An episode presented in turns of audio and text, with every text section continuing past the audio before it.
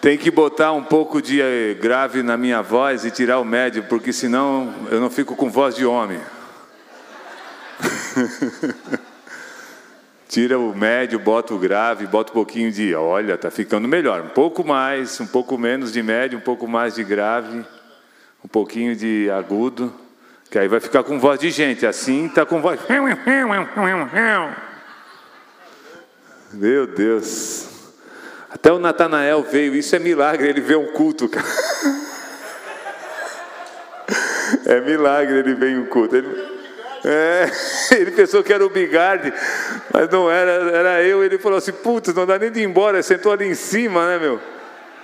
Se puder botar um pouquinho mais de grave, querido, fica melhor, tá? Não é nem por mim, é pela galera, senão vai ficar horrível. Aqui nesse negócio aqui também tá. Gente, é uma alegria poder estar aqui. Né? E isso tudo que está acontecendo aqui realmente é um milagre de Deus. Né? É um milagre de Deus. E a gente está aqui justamente porque Deus tem um propósito para a nossa vida. Amém?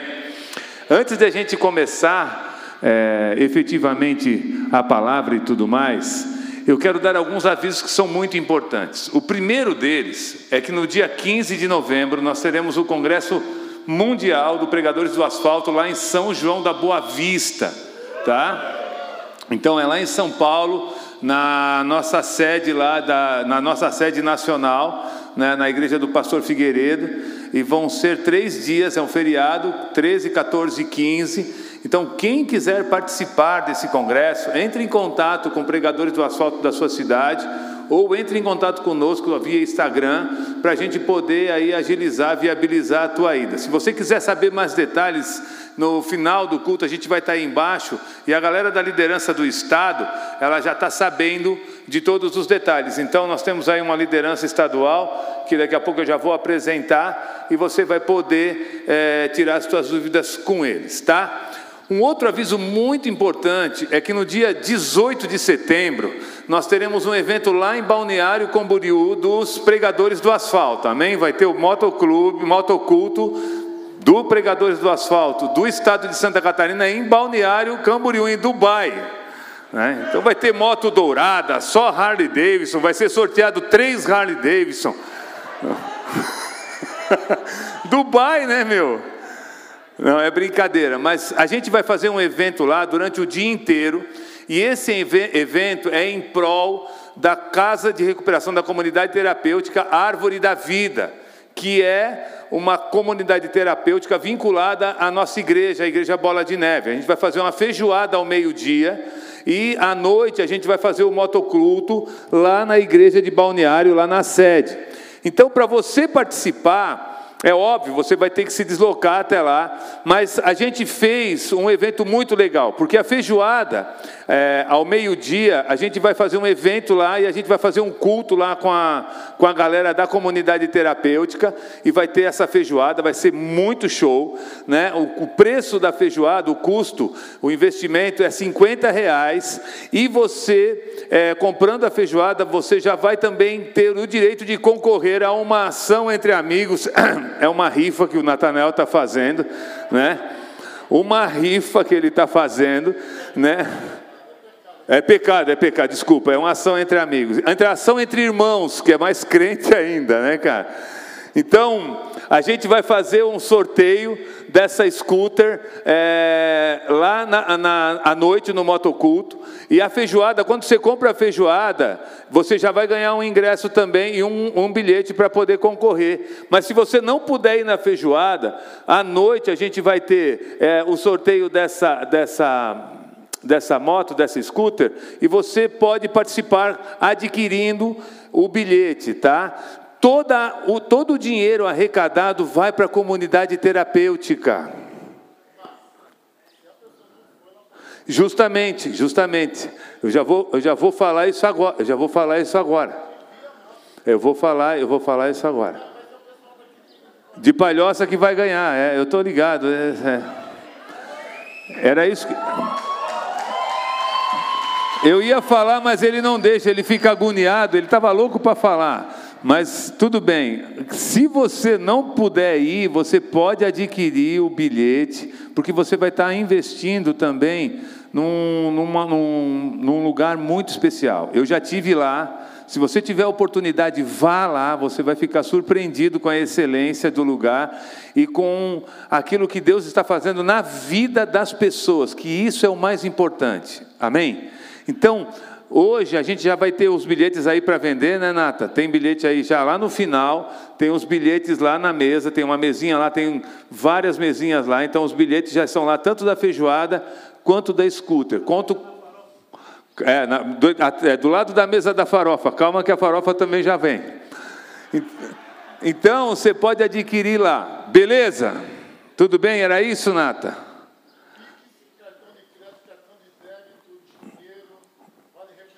Farofa, dá de comprar passe, tá? Tudo que você puder, da melhor maneira para você, a gente consegue lá para você adquirir o bilhete, tá? É muito importante você investir nisso, gente. Vai ser dia 18 de setembro em Balneário Camboriú, é óbvio, nós estaremos lá. Amém? Uma outra coisa é que a galera de Curitiba, o pessoal do Paraná trouxe umas camisetas do Pregadores do Asfalto para vender, né, Serra? Estão lá atrás também, do lado da farofa, né, Jeff? Está lá do lado da farofa, né? Então você pode adquirir lá essas camisetas. Ó, se você olhar para trás, tem lá, tem, né? Tem lá as camisetas do Pregadores, é bem legal a camiseta, tá uma malha muito boa e ela também contribui para o ministério, tá? É, e também tem a farofa, né? Eu descobri, eu descobri que eu sou melhor farofeiro do que pregador e escritor de livro, cara. Eu fui lá para Balneário Camboriú pregar e eu levei as farofas para vender. Aí eu vendi as farofas e no outro dia eu fui, eu desci, eu fui pregar em Presidente Getúlio também, na igreja do David, do pastor David e da pastora Lelê. E aí eu fui e fui para a Serra. E quando cheguei na Serra, fui para Urubici. Passei por Urubici, encontrei um cara, o cara falou: Ô pastor, eu falei, paz, e aí, beleza? Que farofa! Eu falei assim, meu Deus, eu, ia, eu esperava que ele dissesse, que palavra! Não, que farofa!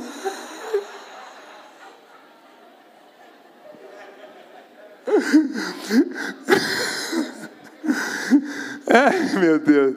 E aí a gente faz uns videozinhos, eu e a Rogéria divulgando a farofa, tem mil visualizações, mil e duzentas visualizações. Aí eu faço um devocional de manhã às seis da manhã, seis e meia, tem quarenta.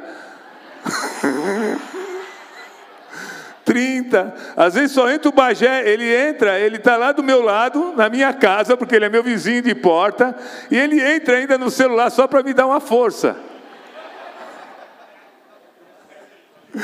Mas, tirando as brincadeiras, a farofa é muito legal, é muito boa. Quem já experimentou a farofa do papai? Levanta a mão. É boa ou não é? É boa. E essa farofa, ela me ajuda no ministério. Todo o dinheiro que eu tenho dessas farofas é para a gente poder rodar e fazer a obra no Pregadores do Asfalto, tá?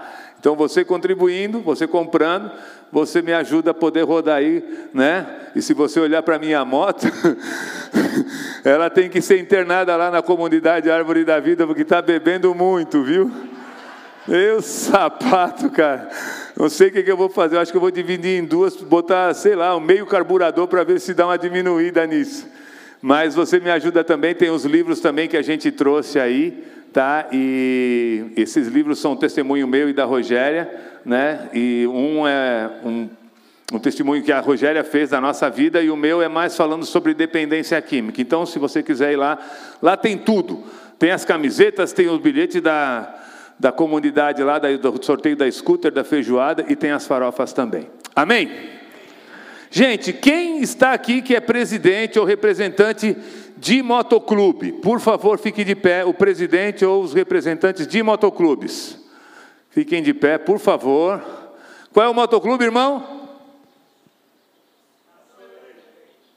Eu, ah, nação eleita. Ah, maravilha. Vamos dar uma salva de palmas a Jesus por essas vidas. Vem aqui na frente rapidinho. Águias de Cristo de Biguaçu, pode vir aqui à frente rapidinho. Corre aí. A gente quer dar um brinde para vocês, né, uma lembrança, e a gente quer dizer que a gente fica muito honrado com a visita de vocês, que a gente conta com vocês na evangelização dessa galera e que estamos juntos, somos parceiro para sempre, amém? Glória a Deus. Dá uma salva de palmas a Jesus pela vida dessa galera, em nome de Jesus.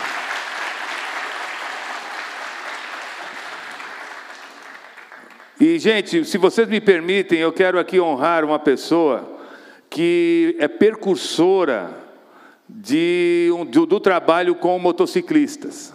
Né? Essa pessoa, ela está aqui no nosso meio, ele é alguém muito especial. Né? Ele começou esse trabalho num tempo que ninguém pensava nisso.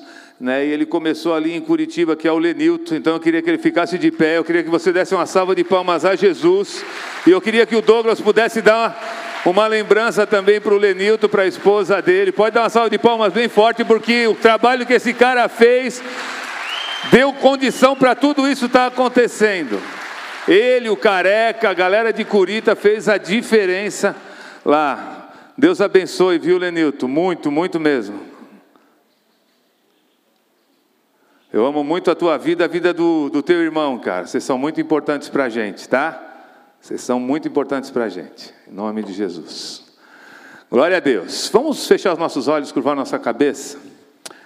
Papai, nós queremos te louvar e te agradecer por tudo isso que já rolou nesse dia, toda a comunhão que tivemos, Senhor, por estar aqui nesse ambiente tão especial, nesse lugar preparado com tanto zelo, com tanto carinho, para a gente poder pregar o Evangelho, para a gente poder alcançar vidas, para a gente poder falar do teu amor, Senhor. Pai, abençoa essa igreja, abençoa o ministério, Senhor, desse povo. Abençoa o Jeff, Senhor, a Sandra, que são amigos, irmãos, somos família, Senhor. Honra eles a cada vez mais e abençoa, Senhor, o trabalho deles, a vida deles, tudo o que eles fazem e tudo o que, Senhor, tu colocou no coração deles para fazer, Pai. Senhor, nós queremos ouvir a tua voz, queremos ouvir a tua palavra, precisamos da tua palavra, ela é o alimento para a nossa alma e para o nosso espírito. E se não for a tua palavra, Senhor, nada do que estamos fazendo aqui adianta, porque toda a fé que temos, todo o conhecimento que temos de Ti,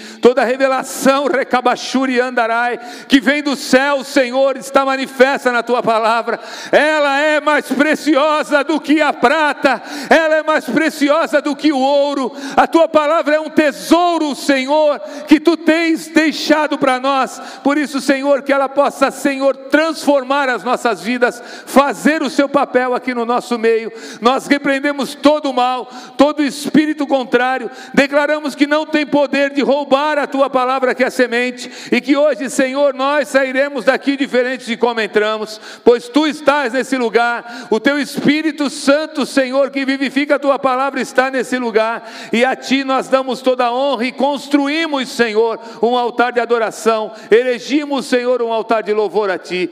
Pai, em nome de Jesus, Senhor, que tudo que seja falado aqui esteja, Senhor, no teu coração e que a minha vida possa ser um instrumento para isso. E a glória, Senhor, sempre será tua, a glória sempre será tua, em nome de Jesus. Amém e amém. Aleluia. Oh, vem, Senhor, vem nesse lugar, faz a tua obra.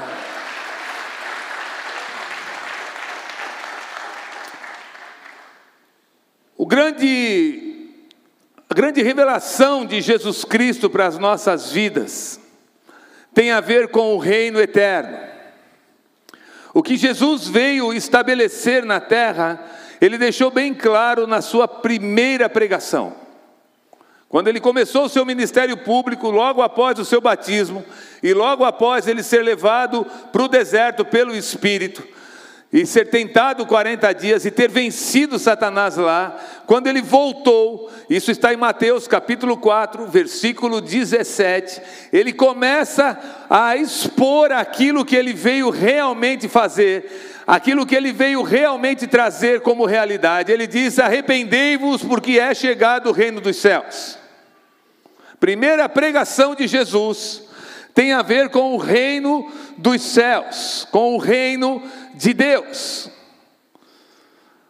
Todas as outras coisas, elas são secundárias. o que mais importa para Jesus, o que mais importava e o que mais importará sempre será essa verdade, que nós possamos acessar o reino dos céus.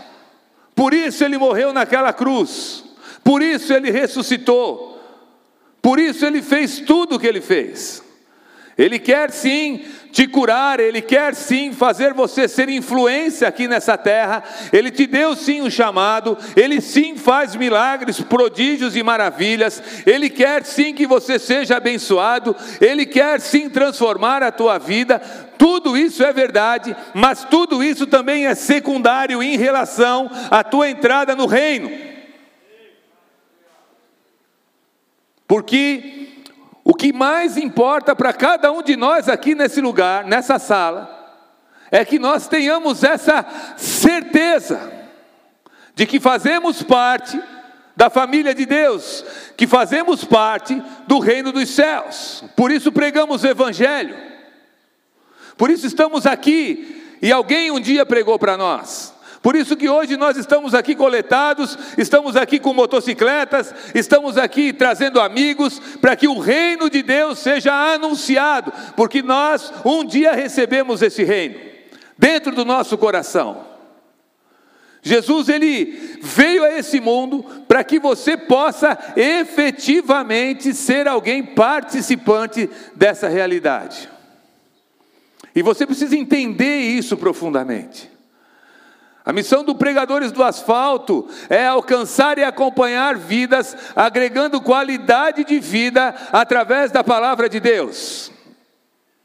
A gente tem isso como missão: alcançar pessoas, incluí-las no reino de Deus e fazer com que elas possam entender o que é o reino de Deus, para que elas tenham essa qualidade de vida, sim, que a palavra de Deus nos confere, mas que elas possam efetivamente um dia estar na eternidade com o nosso único Senhor e Salvador Jesus Cristo. Em Lucas capítulo 10, versículo 20, quando Jesus enviou os discípulos, os apóstolos, para ministrar, para curar, para libertar pessoas, para evangelizar, os discípulos voltaram felizes. Olha só, ele diz assim: Contudo, regozijai-vos, não apenas porque os espíritos vos obedecem, mas sim porque os vossos nomes estão escritos nos céus. Muitas vezes nós ficamos felizes de poder pregar o Evangelho, é um privilégio eu ser pastor. Eu nunca imaginei que ia ser pastor, eu nem tenho cara de pastor, eu não tenho cara nem de crente até hoje. É difícil, né? Cara olha para mim na rua e diz assim: não, lá vai um crente. Não vai, ele vai dizer que é um maconheiro, um cheirador de cocaína com a nariga desse tamanho, um maluco. Mas nunca vai dizer que é um crente que vai ali. Mas isso não importa, porque Deus escolhe as coisas loucas desse mundo mesmo, as coisas que não são, as coisas que envergonham, para justamente colocar à prova aquelas que pensam que são alguma coisa. E Deus faz isso porque é do agrado dele manifestar e expressar a sua glória pelo meio que ele quiser. Por isso que você está aqui, por isso que eu estou aqui. Mas o que mais importa é que os nossos nomes, esses, esse, isso que Jesus falou, seja uma verdade para nós. Porque quando Jesus começou a ensinar a sua doutrina, quando ele começou a falar do reino, muitas pessoas elas não entenderam o reino. Elas não quiseram o reino. Muitas pessoas, elas rejeitaram esse reino. É óbvio, a gente sabe que existe uma palavra profética em relação ao endurecimento do coração judeu, enquanto povo para o reino de Deus. A gente pode falar sobre isso aqui teologicamente por muito tempo, mas o que importa efetivamente na prática é que aquele povo que escutou do reino, ele não quis, ele rejeitou. E Jesus, ele disse que muitos, muitos ouviram a sua voz, mas negaram. Se você pegar Mateus capítulo 11, verso 20, ele diz assim: Cafarnaum, Betsaida e Corazim, se os milagres que foram feitos em vossas cidades tivessem sido feitos em Sodoma e Gomorra, aquele povo teria se convertido. Se fossem feitos em Tiro e em Sidom, aquele povo tinha se convertido. Pois haverá menos rigor, rigor para essas cidades do que para vocês, porque vocês viram o poder de Deus, e isso não causou nenhum efeito em vocês. Aí ele começa a falar: Vinde a mim, todos vós que estáis cansados e sobrecarregados, que eu vos aliviarei. Mateus 11, 28. Por que, que ele falou isso? Porque ele faz uma transição de uma proposta social, de uma proposta nacional, de uma proposta para nações, para uma proposta individual. E aí Jesus começa a falar com cada um exclusivamente. Se você estiver cansado e sobrecarregado, vem a mim. Não é mais a cidade, não é mais a nação, não é mais um povo inteiro, é você. Ele quer falar com você. Porque o Evangelho é uma proposta pessoal. Jesus não veio inaugurar uma religião, já haviam muitas religiões, decadentes inclusive. Mas ele queria que você e eu pudéssemos ter a noção do que é o reino de Deus e pudéssemos adentrar nesse reino. É uma oferta de amor. Amém? É uma oferta de amor. O apóstolo Paulo, em Efésios capítulo 2, versículo 8 e 9, ele diz que a salvação, a fé e a graça são dom de Deus. Porquanto pela graça sois salvos, por meio da fé, isto não vem de vós, é dom de Deus. Verso 9: Não vem por intermédio das obras, a fim de que ninguém venha a orgulhar-se por esse motivo. Então nós temos que entender que o Evangelho, que a salvação, que a graça, que a fé é um presente de Deus para você. Mas isso não quer dizer que você, por receber isso gratuitamente, repete comigo, gratuitamente isso não quer dizer que você não precisa dar nenhuma resposta, que isso é uma coisa que, se você está salvo, você pode pintar o caneco, fazer o que você quiser, encher a cara, se prostituir, mentir, roubar, avacalhar. Não, isso quer dizer que a partir do momento que essa revelação que você recebe de Deus, quando você recebe essa revelação, algo sobrenatural acontece na tua vida, o teu coração é transformado, a tua, a tua mente mente é mudada, há uma mudança de mente, essa mudança de mente faz você ter uma vida nova, e essa vida nova tem a ver com verdades espirituais que Deus tem reservada para nós, e que nós precisamos de verdade viver. Porque não adianta só você dizer, ai Senhor, Senhor. Mateus capítulo 7, quando Jesus termina o sermão do monte, ele fala sobre os falsos profetas. Mateus capítulo 7, verso 20, se eu não me engano. Ele fala sobre os falsos profetas. Ele diz assim: portanto, pelos seus frutos os conhecereis. Verso 21. E nem todos aqueles que, que diz a mim, nem todo aquele que diz a mim, Senhor, Senhor, entrará no reino dos céus, mas somente o que faz a vontade de meu Pai que está nos céus. Continua. Muitos dirão a mim naqueles dias: Senhor, Senhor, não temos nós profetizado em teu nome, nem teu nome não expulsamos demônios, e em teu nome não realizamos muitos milagres. Então lhes declararei: nunca os conheci, afastai-vos da minha presença, vós que praticai o mal.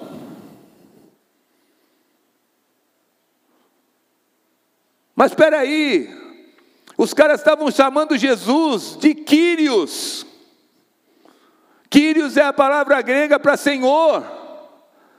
Eles advogaram em favor de si mesmos que eles tinham expulsado demônios, feitos muitos milagres e profetizado.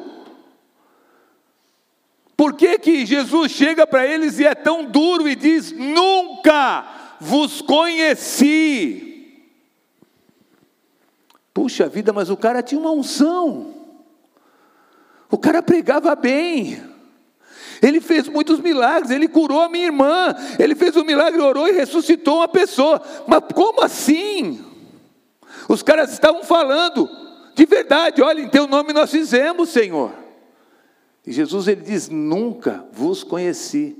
Por quê? Por dois motivos. Primeiro, porque eles praticavam a iniquidade, praticavam o mal. Segundo, porque eles não fizeram a vontade do Pai. E aí eu lhes pergunto: qual é a vontade do Pai?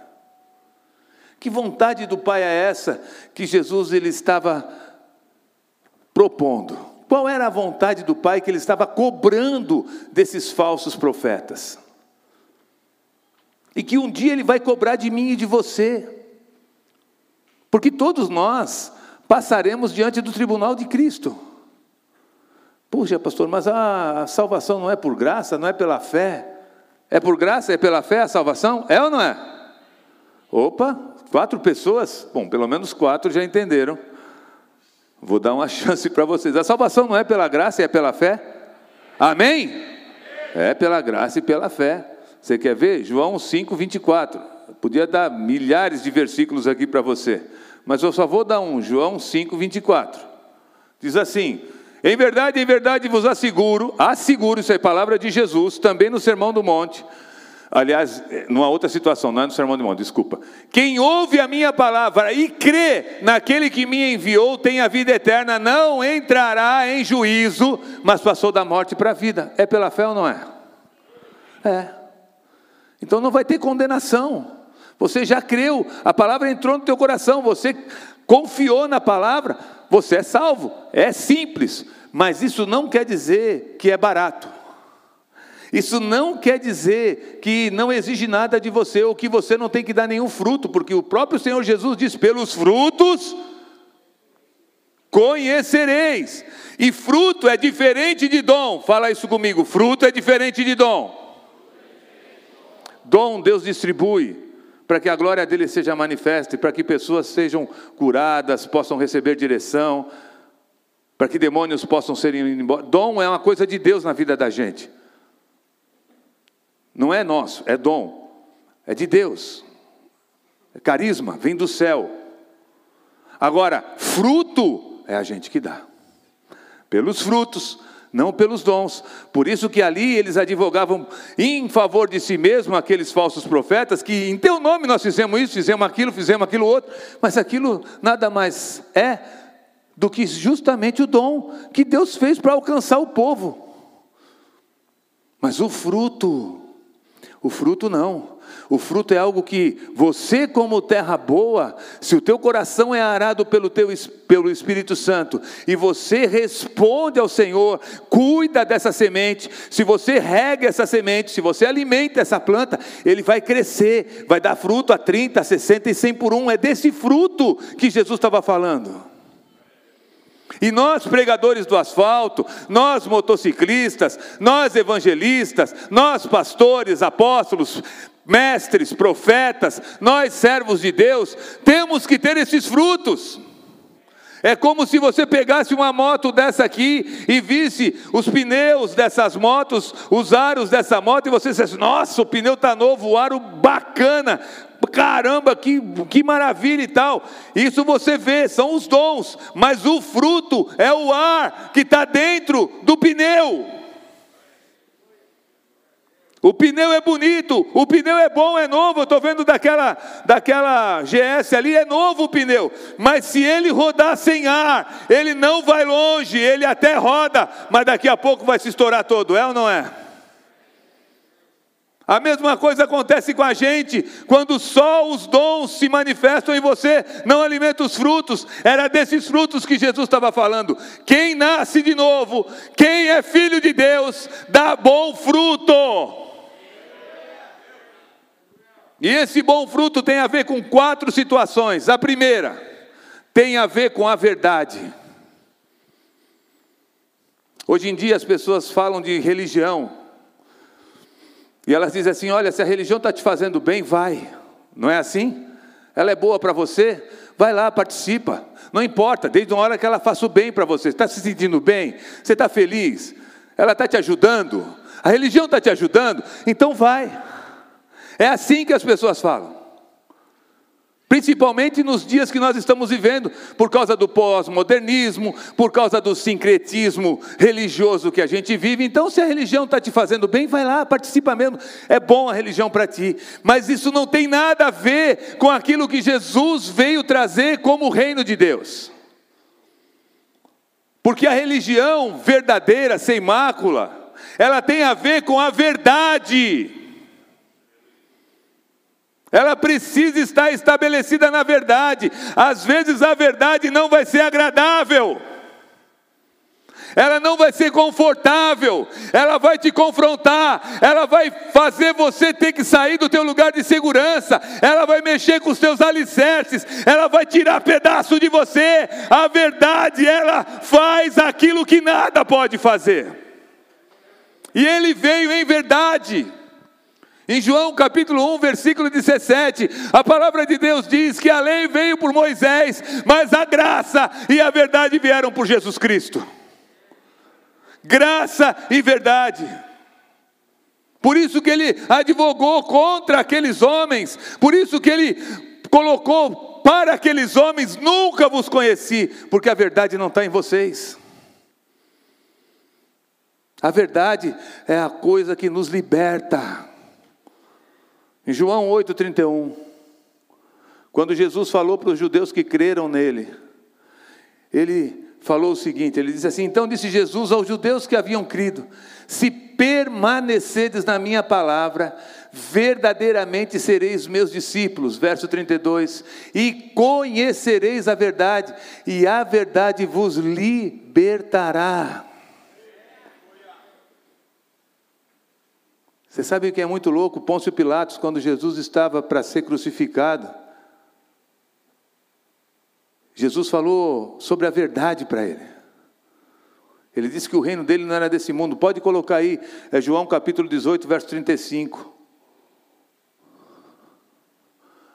Replicou-lhe Pilatos: Porventura sou judeu, a tua própria gente e os chefes dos sacerdotes é que te entregaram a mim, que fizeste? Ao que lhe afirmou Jesus: Meu reino não é deste mundo. Se fosse, os meus servos lutariam para impedir que os judeus me prendessem, mas agora meu reino não é daqui. Contudo, Pilatos lhe inquiriu: Então tu és rei? Ao que lhe respondeu Jesus: Tu dizes acertadamente que sou rei, por esta causa eu nasci, para isso vim ao mundo, para testemunhar da verdade. Todos os que pertencem à verdade ouvem a minha voz. E aí o Pilatos, olha o que ele diz. Então Pilatos questionou a Jesus: que é a verdade? Quando a gente pertence à verdade, a revelação de Jesus Cristo, ela faz todo sentido. Quando o pai da mentira domina as nossas vidas, a revelação de Jesus Cristo não tem nenhum sentido para nós. Por isso que a primeira coisa que você tem que entender em relação ao reino é que a verdade tem que ser aquilo que vai na tua frente, que faz, que faz a tua retaguarda, que entra no teu lado direito e do teu lado esquerdo. A verdade. Não importa o que você vai sofrer com isso. Uma vez um menino chegou para mim, depois de muitos anos a gente acompanhando esse menino, isso lá em Blumenau. Conheci ele numa no hospital psiquiátrico, fui fazer uma visita, porque eu não sei o que, que acontece, mas eu tenho um imã de doido desgranado, né, cara? Pense num cara que tem imã de doido, cara. Eu falei assim, poxa, não podia vir uns caras ricos, uns caras assim, né? Tu também tem. O Natanael não, o Natanael tem um monte de cara com Mercedes, BMW, negócio. Mas eu tenho um imã de doido, só encosta tranqueira. O último foi o Bagé, olha ali. Meu sapato, ainda vai morar do lado da minha casa, cara. Assim aí é difícil. Seis horas da manhã ele bate lá, ele nem bate, ele já empurra a porta. Mas eu conheci esse menino no hospital psiquiátrico. Não, o, menino, o Bagé não. O Bagé não foi. Eu conheci esse menino que eu não vou dizer o nome no hospital psiquiátrico e aí eu falamos de Jesus, oramos com ele, ele caminhou na igreja um tempo. Caminhou, caminhou, daqui a pouco ele bum, deu um perdido na gente, né? E saiu, foi para o mundo de novo, usou droga, fez um monte de correra, fez um monte de, né, de fita furada e apareceu lá na igreja. Pô, pastor, eu falei: "Ô, oh, rapaz, onde é que tu andava?" "Ô, oh, pastor, estou numa furada desgranada. O que foi?" "Vou ser preso." Eu falei: "É mesmo?" Eu falei: "É." Cantou a morta para mim. Quem sabe o que é cantou a morta? Ó, tem uns dois ou três aqui. cantou a morta é quando saiu a sentença, entendeu? Sujou e aí cantou a morta. Aquela ali está morta, aquela ali vai acontecer, não tem, não tem saída. O cara pegou dois anos. E aí ele chegou lá na igreja, ô pastor, pelo amor de Deus, ora por mim e tal. Falei, vou orar, irmão. Chega aí, vem cá. Dei um abraço nele. A mão na cabeça dele assim, falou: Senhor, abençoa o teu servo, o teu filho lá naquela cadeia. Não, não, não, não, pastor, eu quero que você ore para eu não ir preso.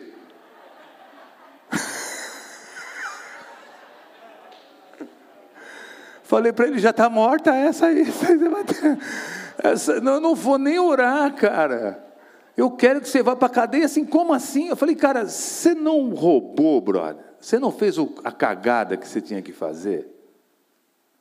Agora você vai lá pagar, é a verdade. Você tem que ainda dar graças a Deus que não cantou todas elas, que se cantasse todas elas, você ia ficar, olha, melhor do que melhor do que muito canarinho por aí. O cara cantou dois anos, vai lá, o cara foi, era o mais crente da cadeia, da, do presídio lá de Blumenau. Andava com a Bíblia na mão, fazia culto, pregava, falava em língua, pulava num pé só, saiu. Veio para a igreja, ô oh, pastor, saí daí, oh, graças a Deus, que bom, tarará. Passou um tempo, não veio mais, fui atrás dele, onde é que está? Não, tá muita coisa para fazer. O que, que aconteceu? O bicho se meteu noutra fita, levou um tiro ficou na cadeira de roda. Levou um tiro, ficou paraplégico, ele me liga e fala assim, pô pastor, eu falei, e aí cara, quanto tempo, onde é que você anda? Cara, levei um tiro, estou numa cadeira de roda. Eu falei, graças a Deus, né? Graças a Deus você não morreu, quem sabe você ainda cria vergonha na cara, e agora você vira um crente de verdade, um servo de Deus. Olha que Deus te ama mesmo, cara, vaso ruim não quebra, né? mas ele ainda está fazendo corre. O cara já foi para baixo do fundo do poço faz tempo, mas a verdade não tem nenhum sentido para ele. Jesus é o caminho, a verdade, a vida, ninguém vai ao Pai senão por Ele. Ele veio para fazer manifesta a verdade. Então a verdade tem que fazer parte da tua vida. Se você fez uma cagada, você tem que limpar. Uma vez um cara perguntou, assim, chegou para mim e falou assim: pô, eu estou devendo, eu tenho que ir na, cadeia, na, na, delegacia. Eu falei: você tem, vai lá, vai lá dizer o que você fez. Pô, pastor, mas vou ser preso. assim, sim, você vai ser preso. Você não fez, agora você tem que assumir. É assim. A verdade faz parte da vida de quem realmente nasceu de novo. Ele não mente mais, ele luta contra a mentira. Eu, quando me converti, eu chamei a minha mulher e falei todos os BO que eu tinha feito para ela e contra ela. Tive que sentar e, meu Deus, a gente ficou muito tempo para eu me lembrar e falar de tudo, e conversando, e conversamos, e conversamos. Foi terrível. Ela ficou super mal, eu também, mas a verdade libertou. Hoje eu e ela olhamos um para o outro e não temos nada a esconder um do outro. Eu deito com ela, ela deita comigo e a gente dorme em paz, a cabeça no travesseirinho. Isso quando a gente não faz bobiça. Né? Que de vez em quando a gente ainda faz uma bobicinha, mesmo velho, a gente ainda, ainda consegue fazer uma bobiça. Né? Faz bobiça aqui também, Jeff? Faz uma bobicinha, faz, né? De vez em quando. Né? Não, aí não dorme, aí a gente faz uma bobiça em vez de, de dormir. Depois dorme. Não é sempre também, né, irmão? Não é uma coisa assim. É de vez em quando. É? É ou não é, mamãe?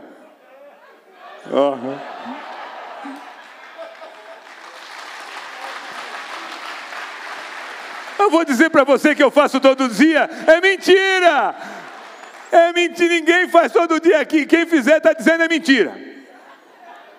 É que nem um pastor que eu vi pregar uma vez chegou e falou assim: Eu nunca briguei com a minha esposa, 12 anos de casado. Sim, é mentira. Então não vive junto. É mentira. Não, quem é que vive 12 anos que é casado há 12? Nunca brigou com a mulher? Nunca briguei com a mulher. Ou você é um banana e a mulher sobe em cima de você e manda em você, ou então você não mora na mesma casa com ela. Mas a verdade precisa fazer parte da nossa vida, por mais dura que ela seja. Quando Jesus, quando Jesus ele falou com a mulher samaritana, ele não passou pano na mulher samaritana. Ele olhou para ela e falou: "É, cadê o teu marido? Chama ele. Ah, não tenho marido. Realmente, você não tem. Você já teve cinco e esse que você tem agora também não é seu. E nenhum deles era. Jesus veio libertar e a liberdade passa pela verdade. Amém? Segunda coisa, precisa haver arrependimento. Sem arrependimento não existe perdão. Sem arrependimento não existe perdão. Não adianta, senão nós seríamos universalistas, ou seja, acreditaríamos que no final, depois de tudo isso, Deus ainda iria nos perdoar sem haver nenhum tipo de arrependimento da nossa parte e todos seriam salvos. E a Bíblia diz que não, que não é todos que serão salvos, é que alguns serão salvos, muitos serão salvos. Porque o arrependimento faz parte da revelação de Jesus para a tua vida. A gente citou aqui Mateus 4, 17: arrependei-vos, porque é chegado o reino de Deus. E quando você olha no começo da igreja, na primeira pregação que Pedro fez, por mais erros teológicos que tenha, olha o que a galera falou, isso está em Atos capítulo 2, verso 37.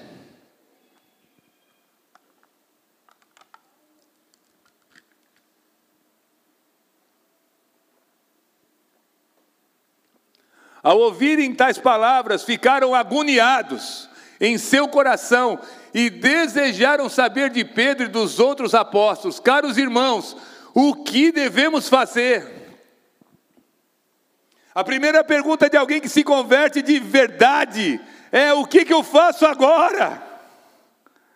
Ela anseia por uma mudança, ela anseia por algo novo, ela anseia por uma nova caminhada. E olha o que Pedro responde.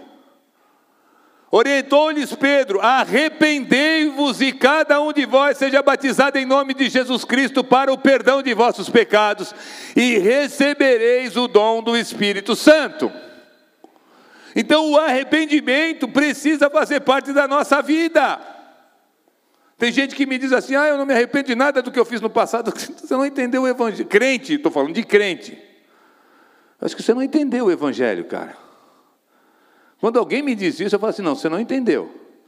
Você pode até dizer que aquilo que você fez no passado faz parte hoje daquilo que Deus te, te usa ou daquilo que Deus faz na tua vida e através da tua vida.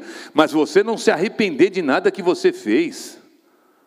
Então você não passou pelo processo verdadeiro, de, de, de conversão de novo nascimento.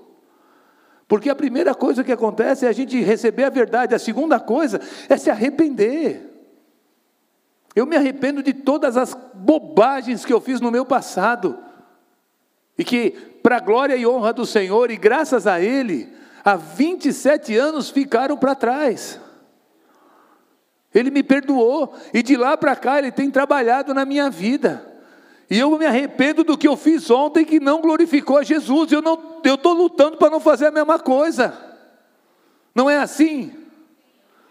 É assim, senão você não vai passar por esse processo de transformação de glória sobre glória.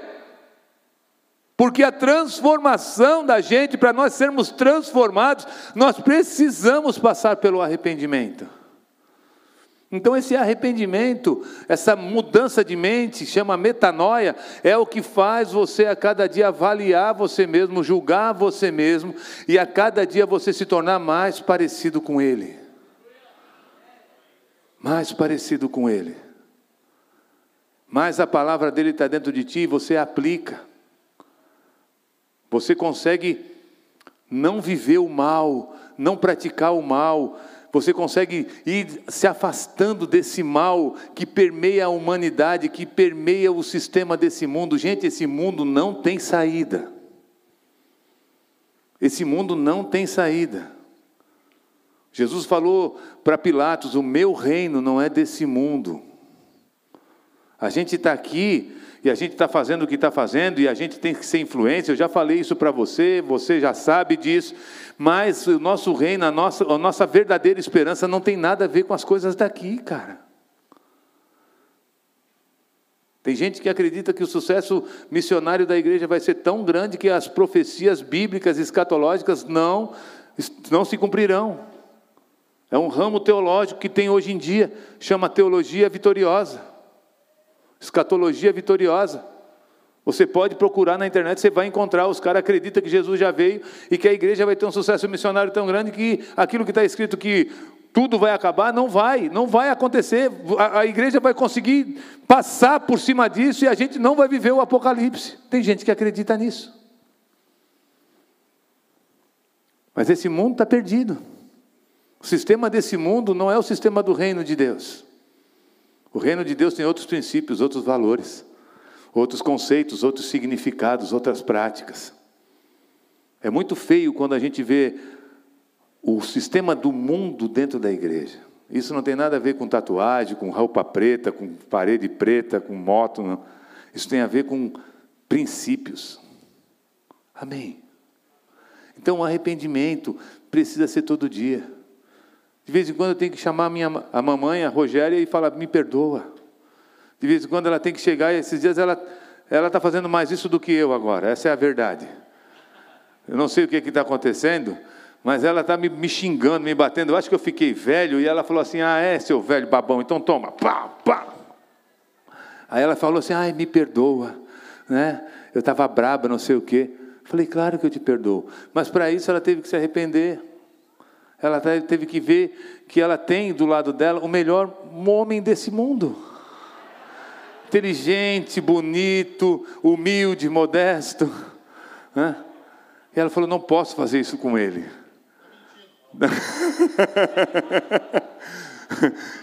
Isso é só uma brincadeira. O Jeff foi até embora depois dessa. Mas o arrependimento precisa ser a verdade da gente. Porque eu e você precisamos disso. É aquilo que são os frutos que nos levam para o reino. Terceiro fruto, submissão total a Jesus. Hoje em dia a gente quer que Deus abençoe o que a gente está fazendo, não é? A gente olha e fala, Senhor, abençoa o que eu quero fazer, o que eu estou fazendo, ao invés da gente fazer o que Deus está abençoando. Em Atos dos Apóstolos, capítulo 26, versículo 14, diz o seguinte.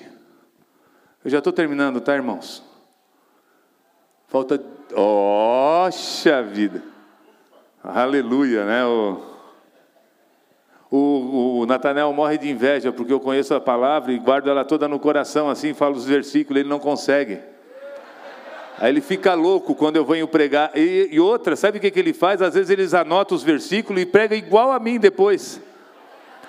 Ele cola, foi para um avivamento lá em Criciúma, onde eu sou pastor hoje, eu preguei, ele pegou os pontos todinho e a galera falou assim, pastor, ele está pregando tudo que você pregou, deixa, para a galera não esquecer, é assim mesmo, a gente combinou. Eu e o Natanael, nós somos amigos de muito tempo, tá? Muito tempo. Natana... Já viramos até inimigo. Deu uma treta, ficamos seis, sete anos sem se falar. É, porque, claro, você quer que eu conte mesmo? É melhor não, né? Ele era casca grossa e eu também. Ele era teimoso e eu também. A gente era igual. É, a gente é igual. E aí a idade, a sabedoria e a palavra fez uma mudança na vida dele e na minha. Hoje nós somos os melhores amigos dentro de Santa Catarina. Um zoa com o outro, brinca, um convida o outro para pregar, dividimos, choramos junto, nos alegramos junto. Temos uma história, uma aliança. Amém? Isso que a gente tem que viver aqui. Um dos princípios do Pregadores do Asfalto é que nós somos família da nossa igreja que nós somos família, não somos uma instituição, nós somos família. Por isso que a gente não mata os nossos feridos, por isso que a gente não mata aqueles que estão arranhados. A gente levanta, a gente cura, a gente trata, restaura, vai até as últimas consequências por amor a eles. Amém? Dá uma salva de palmas a Jesus.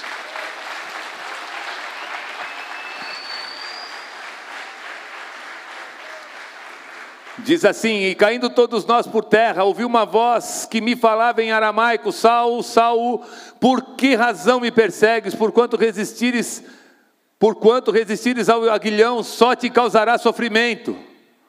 Foi quando indaguei: Quem és tu, Senhor? Ao que replicou o Senhor: Sou Jesus a quem tu estás perseguindo. Agora, pois, levanta-te, arruma-te em pé. Foi para isso que te apareci, para te converter em servo e testemunha.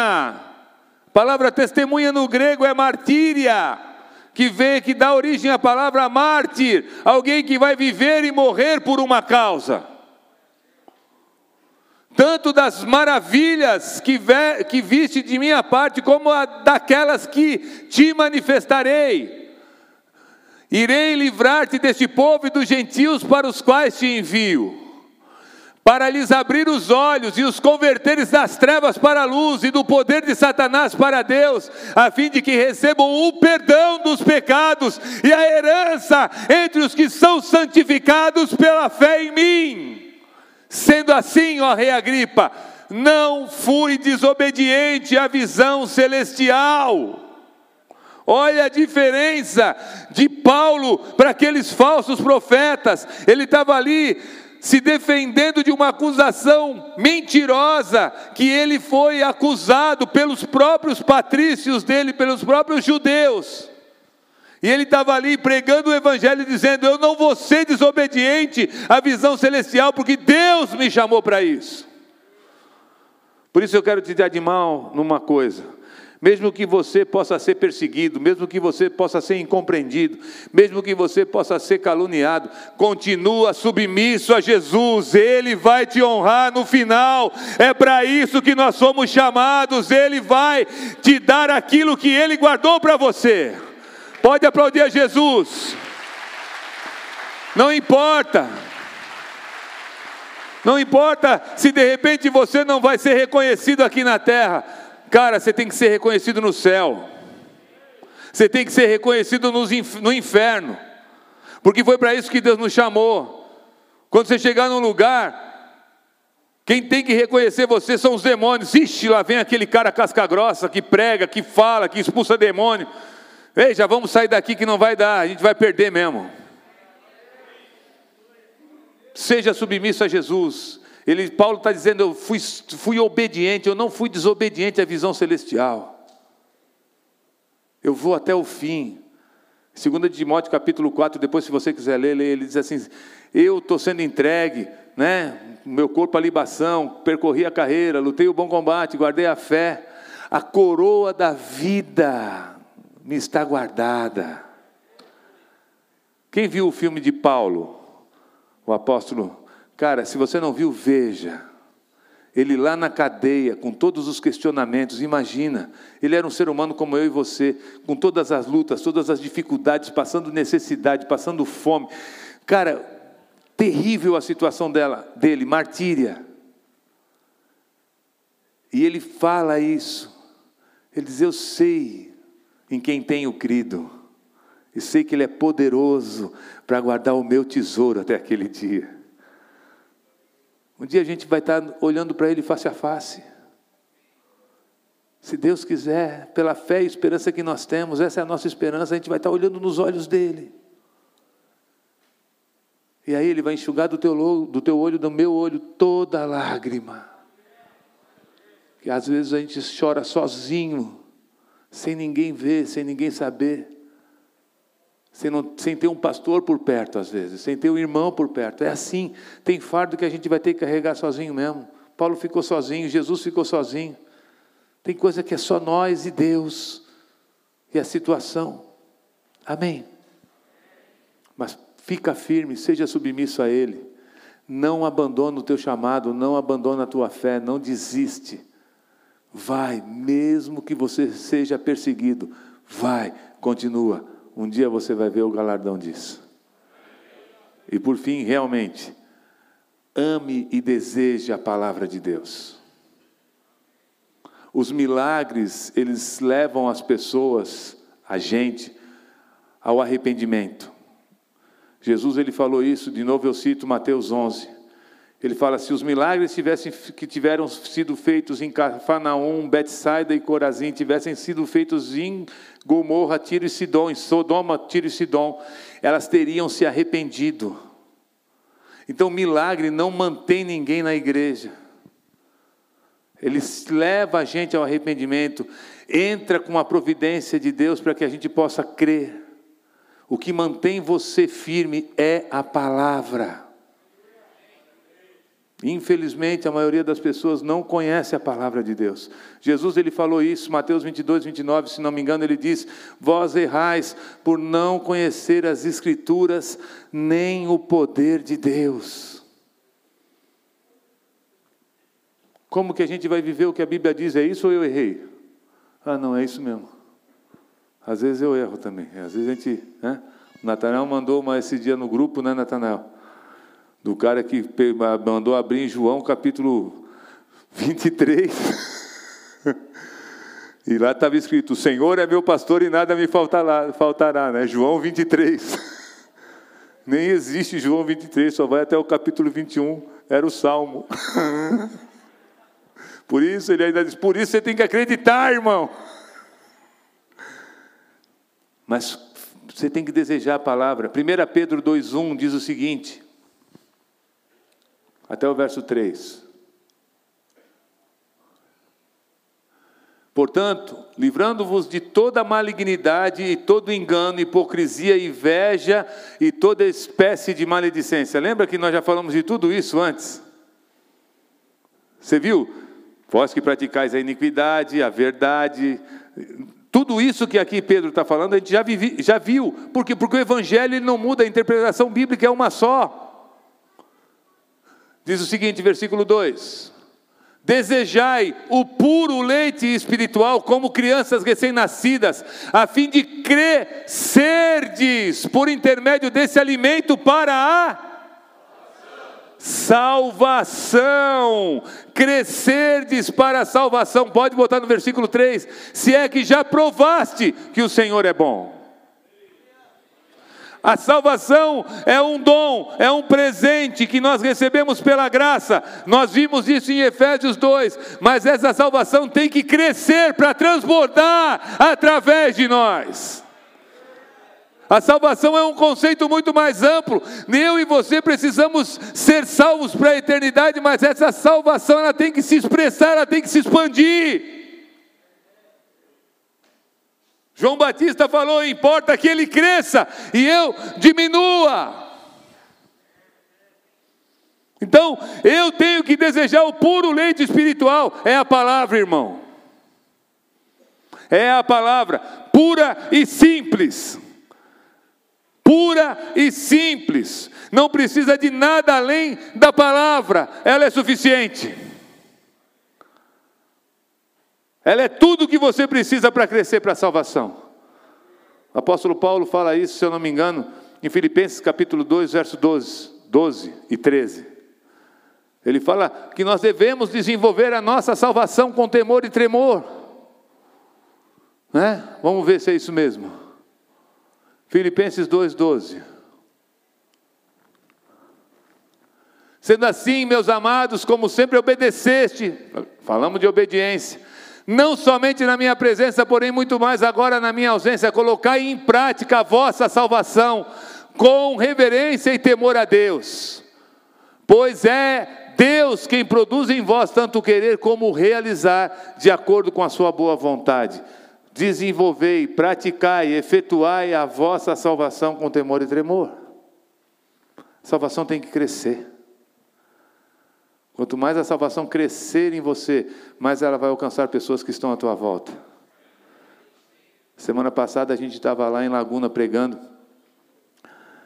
E dia 13, 14 e 15 vai ter a reinauguração lá da, do novo templo tal. Se vocês puderem ir algum dia, o Digão vai estar pregando também. A gente vai estar lá, vai ser bem legal, tá? Se vocês puderem ir, vamos dar uma força lá para a gente poder desenvolver e crescer, fazer crescer o sul do estado. Vai ser bem legal.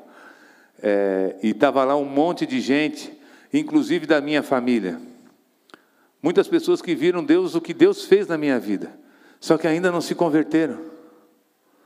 E o mais legal é que naquele dia, pelo menos naquele dia, elas tiveram, vamos dizer assim, que um convencimento, e muitas dos, muitos dos meus familiares foram à frente, dizendo, querendo receber uma oração, querendo assim, ah, eu preciso de Jesus. Além de outras e outras pessoas que estavam lá. A salvação, quando ela cresce em você, você não consegue guardar para si mesmo. Você quer que os outros recebam ela também. Quanto maior for a salvação em você, maior vai ser a salvação em quem estiver à tua volta. Por isso que você tem que, através da palavra, fazer crescer a tua salvação. É simples, não é complicado. Amém? Por isso fecha os teus olhos, curva a tua cabeça.